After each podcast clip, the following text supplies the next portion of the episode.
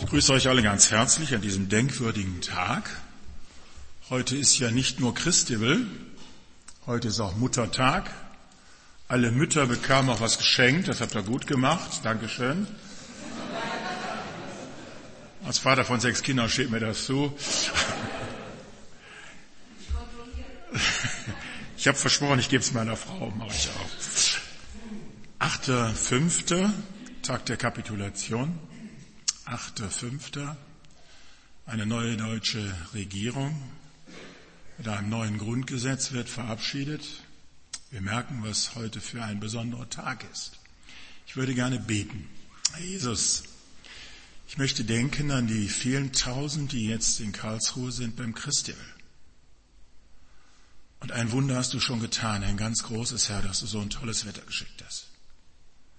Und ich wünsche mir, dass die jungen Leute dort dich in deiner Gegenwart erleben, froh darüber werden, dich zu sehen.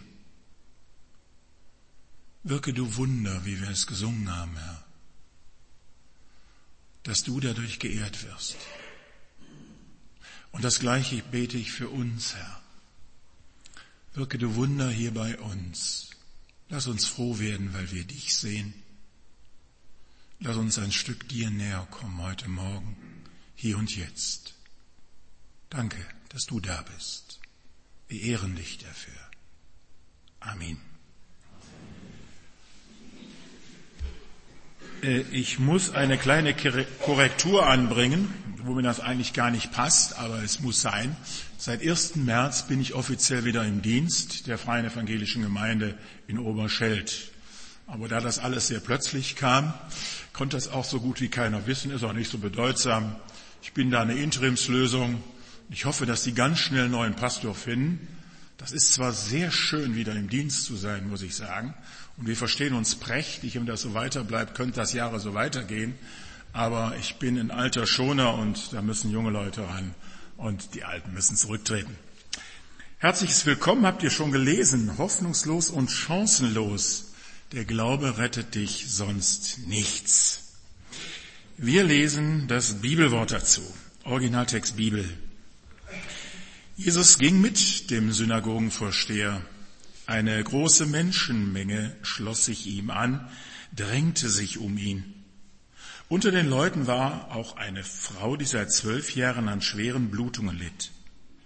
Sie war bei vielen Ärzten in Behandlung gewesen und hatte dabei viel gelitten und ihr gesamtes Vermögen ausgegeben, aber es hatte nichts genützt. Im Gegenteil, ihr Leiden war nur noch schlimmer geworden. Diese Frau hatte von Jesus gehört.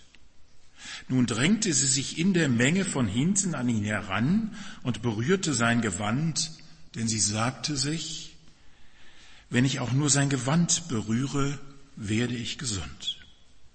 Und wirklich.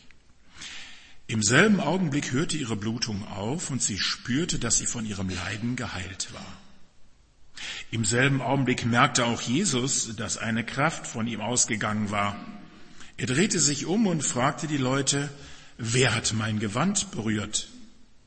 Seine Jünger erwiderten, du siehst doch, wie sich die Menschen um dich drängen und du fragst, wer hat mich berührt? Aber Jesus blickte in, der Menge umher, um zu sehen, wer es gewesen war. Zitternd vor Angst trat die Frau vor. Sie wusste ja, was mit ihr geschehen war. Sie warf sich vor Jesus nieder und erzählte ihm alles, ohne etwas zu verschweigen. Meine Tochter, sagte Jesus zu ihr, dein Glaube hat dich gerettet. Geh in Frieden. Du bist von deinem Leiden geheilt. Die damalige Situation. Jesus wirkt öffentlich, predigt, heilt, lehrt, treibt Dämonen aus. Noch beschränkt sich sein Auftrag auf seine verlorenen Schafe aus Israel. Doch große Volksmassen versammeln sich. Sie haben viel Gutes über ihn gehört. Er redet zu Frauen, Männern, Kindern, heilt viele Kranke. Er liebt und sucht die Randsiedler. Soll ich sie die Abgewrackten nennen, die Abgesackten, die Abgeschriebenen?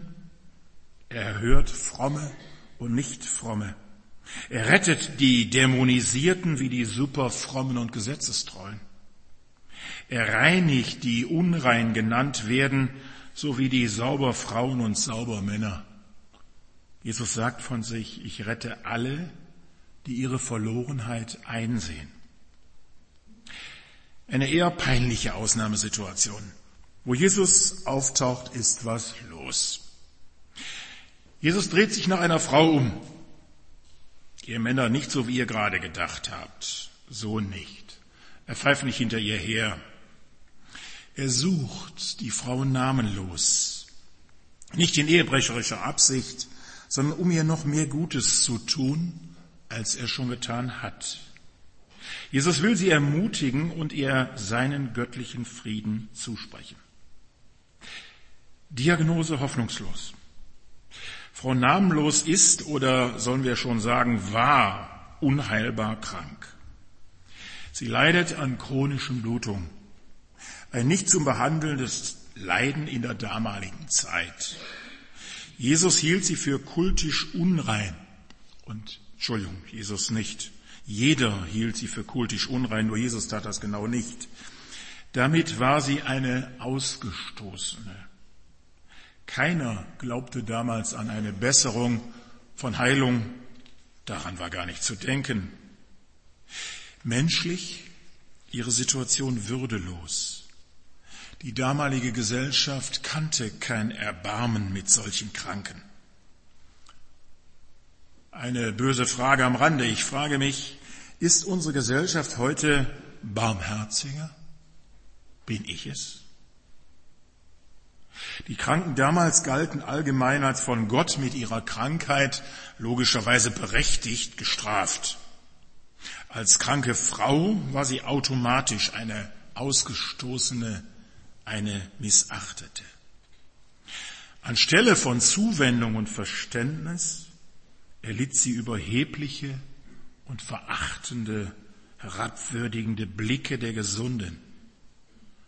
Wieder diese Frage, wie gehen wir mit unseren Kranken um? Achtungsvoll, wertschätzend, hilfreich, förderlich. Damals war so, Frauen wie Männer gingen ihr in gleicher Weise aus dem Weg. Und das seit zwölf endlos langen Jahren. Heute würde man sowas vielleicht isolierhaft nennen oder isolationshaft. Die ist übrigens gegen die Menschenrechte. Aber die Bibel sagt, ich werde dich nicht verlassen und nicht von dir weichen. Da spricht Gott. Hör das doch heute mal für dich. Gott sagt dir, ich werde dich nicht verlassen und nicht von dir weichen. Darauf kannst du dich verlassen. Sozial war diese Frau namenlos, beziehungslos. Alle hatten sich von ihr distanziert. Die nächsten Angehörigen und Bekannten, die Nachbarn und ehemaligen Freunde. Die Ärzte, die an ihr verdient hatten. Auch der Synagogenvorsteher, der Jesus gerade darum gebeten hat, seine kranke Tochter zu heilen. Jeder ging ihr aus dem Weg. Als Frau damals Wahrscheinlich ohne Mann und Kinder war sie sowieso die Loserin schlechthin. Hilfreich finde ich das, was wir in der Schrift dazu finden. Selbst wenn mich auch mein Vater und meine Mutter verlassen, du nimmst mich auf. Selbst wenn dich dein Vater und deine Mutter verlassen hat, Gott nimmt dich auf. So ist Gott voller Erbarmen, Güte und Liebe zu dir und mir. Finanziell war diese Frau mittellos. Es wird gesagt, sie war verarmt, weil ihr ganzes Vermögen in fragwürdige Behandlungsmethoden geflossen war. Die Ärzte hatten sie zum zahlenden Versuchskaninchen erniedrigt und waren dadurch selbst reich geworden und sie arm. Das Ergebnis? Es ging ihr noch schlechter als vorher. Zwölf Jahre litt sie schon an ihrer chronischen Erkrankung. Sie hatte alles Menschenmögliche versucht, um diese tückische Krankheit loszuwerden. Vielleicht hatte sie auch ungezählte Male das Gebet des Jeremia gebetet, das im Volk bekannt war. Vielleicht hatte sie es ihm, dem Gott, ihrem Gott geklagt, geschrien, gebrüllt, verzweifelt gestammelt. Heile du mich, Herr, so werde ich heil. Hilf du mir, so ist mir geholfen. Total aussichtslos. Von Nachbarn und Freunden verlassen, von der Gesellschaft geächtet, von Kurfuschern ausgenommen, von den Frommen ausgegrenzt, körperlich vollkommen ausgepowert, unheilbar. Ein elend hartes Los. Heute heißt das austherapiert und ist nicht weniger tragisch. Austherapiert war sie, aber nicht für Gott. In der Menge völlig hoffnungslos. Sie versteckt sich in der Volksmasse, sie hofft nicht entdeckt zu werden. Sie war ja unrein. Sie kommt Jesus immer etwas näher, berührt blitzschnell seinen Umhang, rechnet mit seiner göttlichen Kraft und endlich spürt sie die Heilung, die von ihm ausgeht, geheilt. Kürzlich sagte mir eine medizinische Kraft, Fachkraft, über die die Ältesten gebetet hatten kurz zuvor, ich spürte es, als ob eine Infusion in mich hineinfließen würde. Gott kann, aber er muss nicht heilen. Diese Frau namenlos und hoffnungslos hat er geheilt. Aber Jesus kennt kein hoffnungslos. Die Leidende erkannte in Jesus ihre einzige und letzte Chance an diesem Tag. Sie traute sich nicht auf ihn zuzugehen. Wie sollte sie auch als Unreine, die Verachtete, die Unreine? Die Unberührbare berührte ihn ein ausdrucksstarkes Gebet ohne Worte. Mir macht das Mut. Mut auch da, wo ich nicht die richtigen Worte finde, ihm zu vertrauen, ihm das Unmögliche zuzutrauen und zuzumuten. Wie du zu Gott kommst, das ist nicht entscheidend. Dass du bei ihm die Hilfe suchst, ist das Eigentliche, das Wesentliche, dass du ihn mit deinen Anliegen ehrst. Jesus sagt, bittet mich, dann gebe ich euch auch. Bei Jesus niemals chancenlos. In den Augen der Frommen war diese Frau namenlos viel zu schlecht für Jesus. Man hätte sie immer, ihn immer abgeschirmt gegen sie. Die Jünger hätten sich um ihn gestellt, damit sie bloß nicht in seine Nähe kommt. Vielleicht können wir das gar nicht nachvollziehen. Leider war es so. Man dachte, mit so einer würde sich Jesus, der Reine, niemals abgeben. Aber Jesus sieht sie mit Gottes Augen an. Das sind liebevolle Augen Gottes, die sie anschauen. Und Jesus macht sie zu Gottes Kind und nennt sie liebevoll meine Tochter.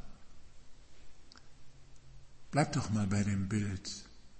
Da steht Jesus vor dieser Frau, die man mit der Kneifzange nicht anpacken wollte, schaut sie freundlich an, heilt sie und sagt zu ihr, du, meine Tochter.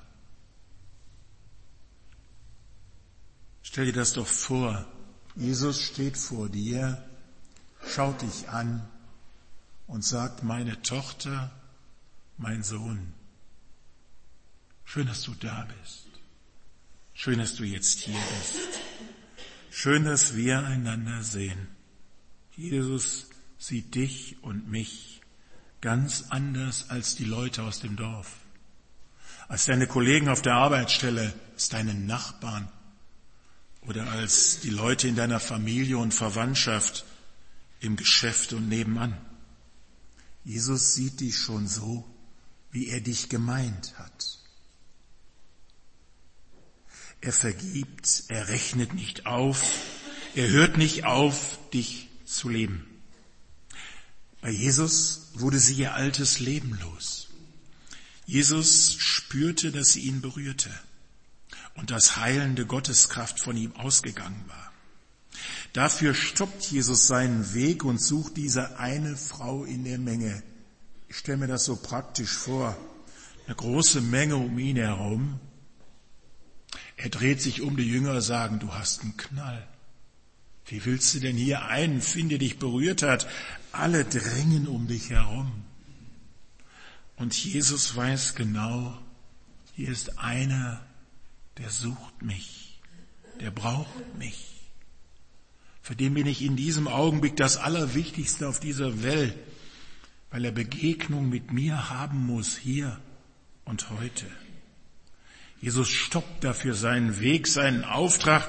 Er sucht diese eine Frau in der Menge. Vielleicht bist du das heute. Muss ja keine Frau sein.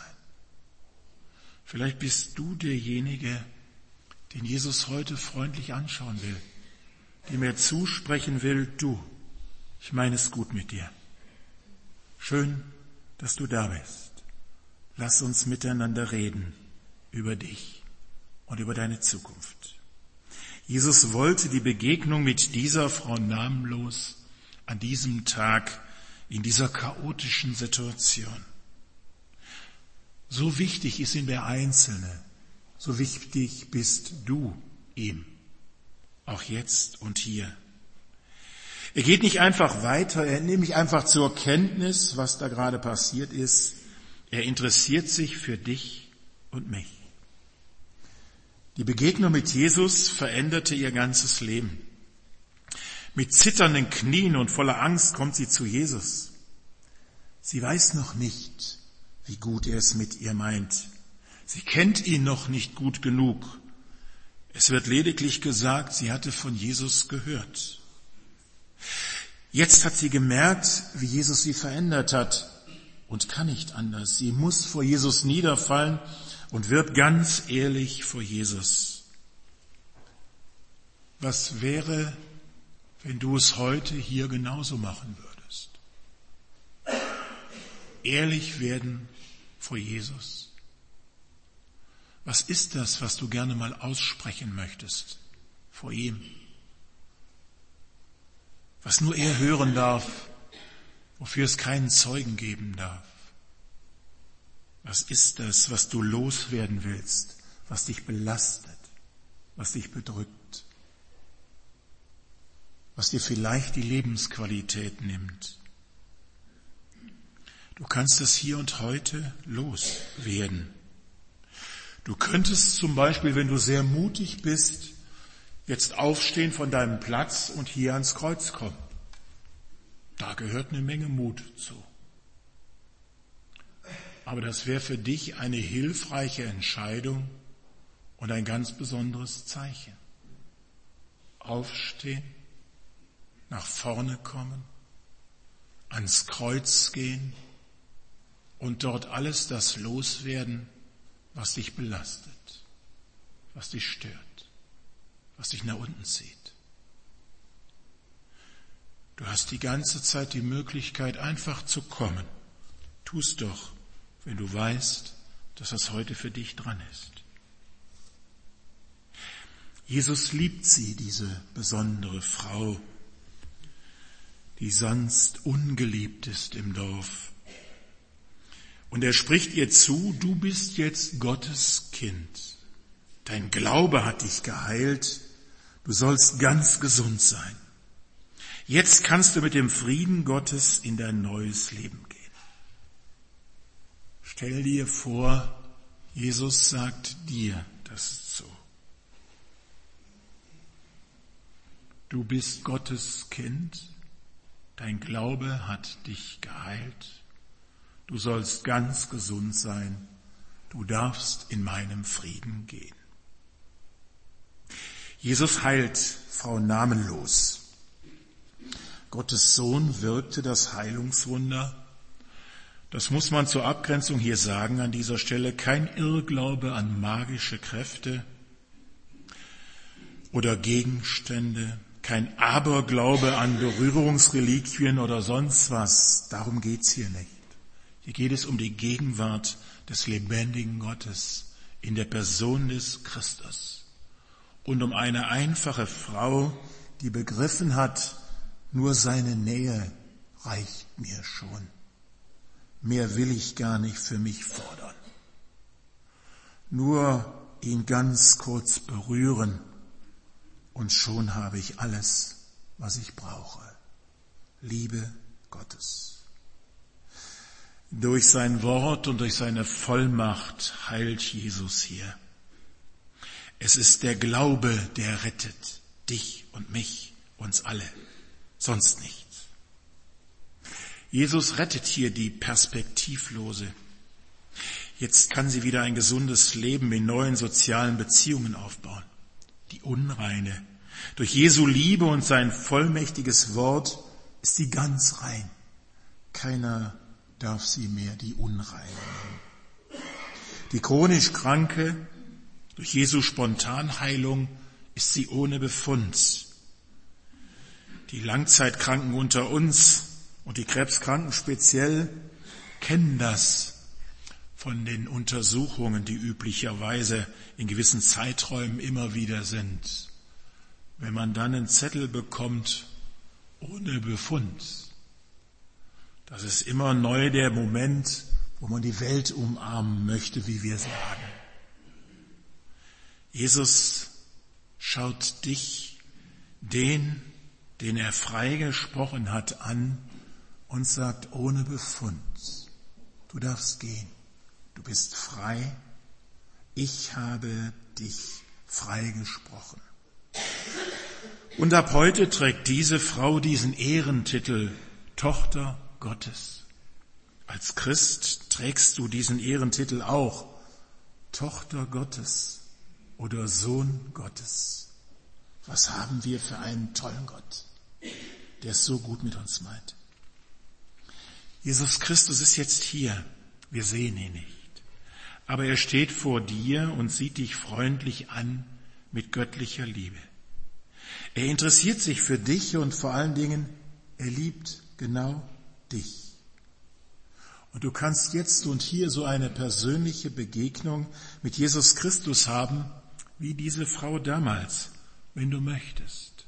Wir glauben an seine Gegenwart, wir glauben an seine Macht.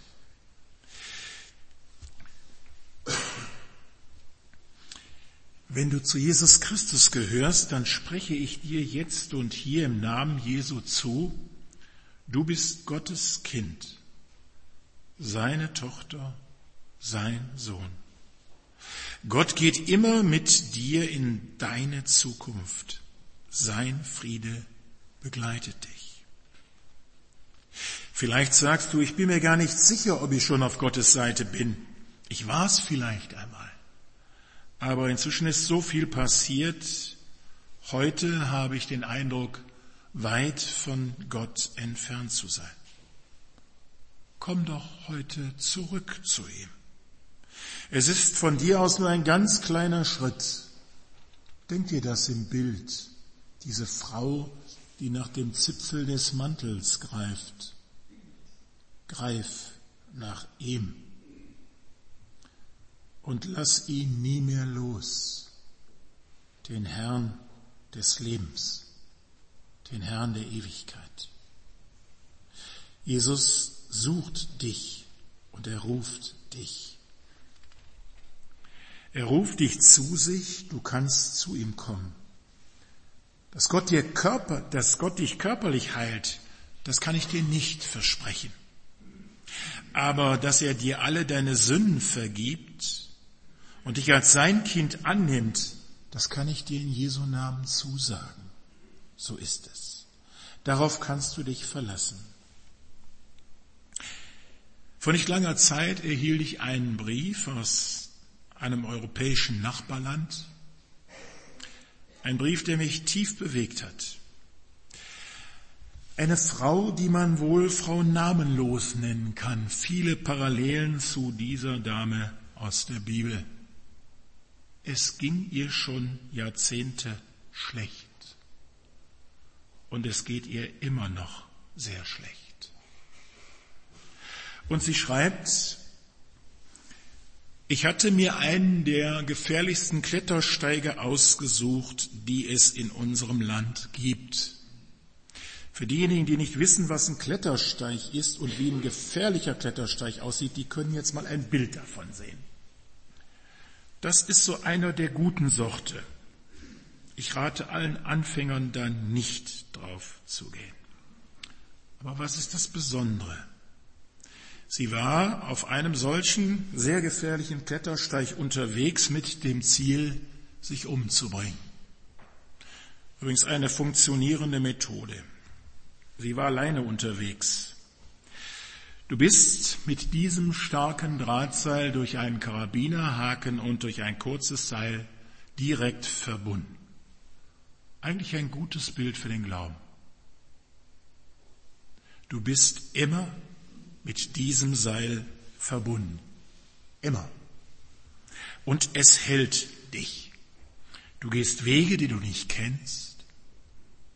Du bist auf steinigem Untergrund möglicherweise unterwegs.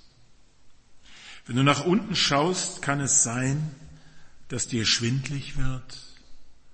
Wenn du nach vorne schaust, kann es sein, dass du Angst hast. Wenn du nach hinten schaust, traust du dich nicht mehr zurück. Du bist am Seil fest, sicher. Sie sagte, es war kein Mensch weit und breit, ich war auf einer Höhe, wo ich garantiert nicht mehr lebend unten ankam. Der Sturz, der jetzt verkommen würde, war mehrere hundert Meter tief. Ich hatte den Karabinerhaken in der Hand und drückte die Öffnung jetzt würde ich gleich fallen. In diesem Augenblick ging sie ein Stückchen weiter. Gibst du uns das nächste Bild. Da seht ihr oben so ein Halteseil, damit ihr euch das vorstellen könnt. Wenn oben das Halteseil losgemacht wird, dann schwebst du frei. Dann kannst du dich vielleicht noch eine gewisse Zeit halten, aber wenn du loslässt, bist du nicht mehr zu halten. Und sie, noch einmal das nächste. Sie sagt, es ging um eine Ecke und ich habe gedacht, du gehst noch um die Ecke.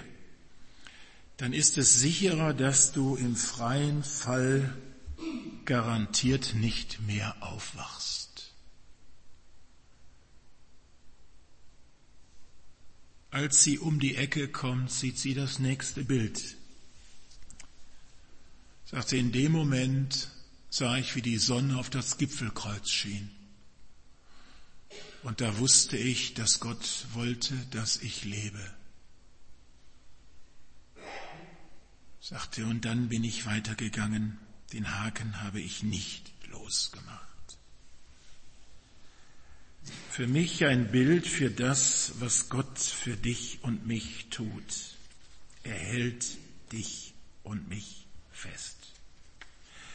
Wir können jederzeit den Haken lösen. Gott zwingt dich nicht bei ihm zu sein und zu bleiben. Aber solange du nicht selbst losmachst, Gott löst den Haken nicht. Er sorgt dafür, dass du am Ziel ankommst, am Gipfelkreuz. Was haben wir für einen tollen Gott? Wenn du möchtest, kannst du das folgende Gebet jetzt laut oder leise mitbeten, wenn der Inhalt deiner Überzeugung entspricht. Ich habe das überschrieben mit Gottes Liebe meint mich. Heiliger Gott, du liebst mich. Auch wenn ich mich selbst nicht liebenswert finde, du liebst mich. Auch wenn ich meine, ungeliebt zu sein. Heiliger Gott, Deine Liebe hast du bewiesen, indem du Jesus Christus, deinen Sohn, in unsere Welt gesandt hast. Du hast ihn an meiner Stelle am Kreuz sterben lassen, damit ich leben kann. Heiliger Gott, deine Liebe hat mich überzeugt. Ich weiß jetzt, dass mich nur deine Liebe leben lässt. Komm mit deiner Liebe und verändere mein Leben. Heiliger Gott, bitte vergib mir alle meine Schuld, auch alle Lieblosigkeiten, die ich anderen zugefügt habe. Wasche mich mit dem Blut Jesu und nimm alle Sünde von mir. Herr Jesus Christus, ich danke dir für deine Liebe, die du mir geschenkt hast. Ich will mein Leben von nun an unter deine liebende Leitung stellen. Dir gehört meine ganze Existenz. Herr Jesus Christus, schaffe durch deinen guten Heiligen Geist dein neues Leben in mir, damit ich dich über alles liebe und meinen Nächsten so lieben lernen kann wie mich selbst. Herr Jesus Christus, ich danke dir, dass du mich zum Kind Gottes gemacht hast. Ich will mit der Sünde brechen, die mich von dir weggeführt hat, und will dir in deiner Gemeinde fröhlich dienen. Jesus Christus, ich habe dich lieb. Amen.